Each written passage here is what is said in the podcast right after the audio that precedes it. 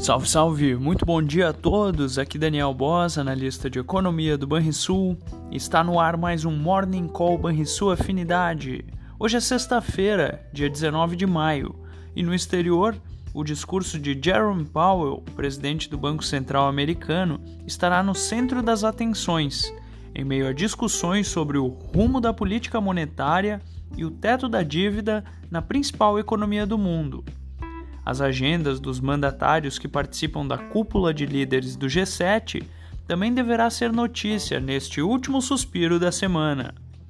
Há pouco, as bolsas europeias e os índices futuros americanos operavam no campo positivo, enquanto os juros dos treasuries operavam mistos e o dólar estava mais fraco ante moedas rivais e também de países emergentes.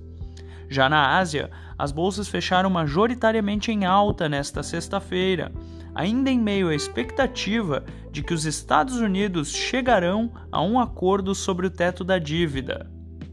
Entre as commodities, os contratos futuros do petróleo operam em alta, revertendo parcialmente as perdas de ontem.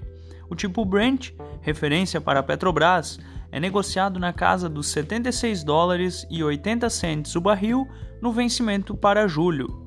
Essas foram as notícias internacionais. No Brasil, o ponto alto da sessão será a divulgação do IBCBR de março, além da segunda prévia de maio do IGPM, essa já divulgada e que trouxe uma nova deflação, dessa vez de 1,5%, ante queda de 0,66% na mesma leitura para o mês de abril.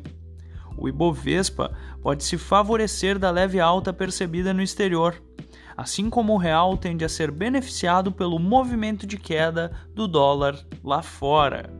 Fechamento do mercado. O dólar encerrou a quinta-feira com alta de 0,6% aos R$ 4,97.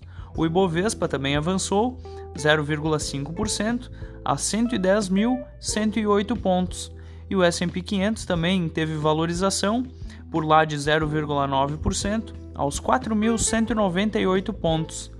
O DI futuro para janeiro de 2024 caiu 2 pontos base, a 13,31% mesma queda percebida no DI futuro para janeiro de 2028, que fechou aos 11,41%. Você ouviu o Morning Call e sua afinidade com os destaques do dia. Acompanhe de segunda a sexta-feira o nosso overview.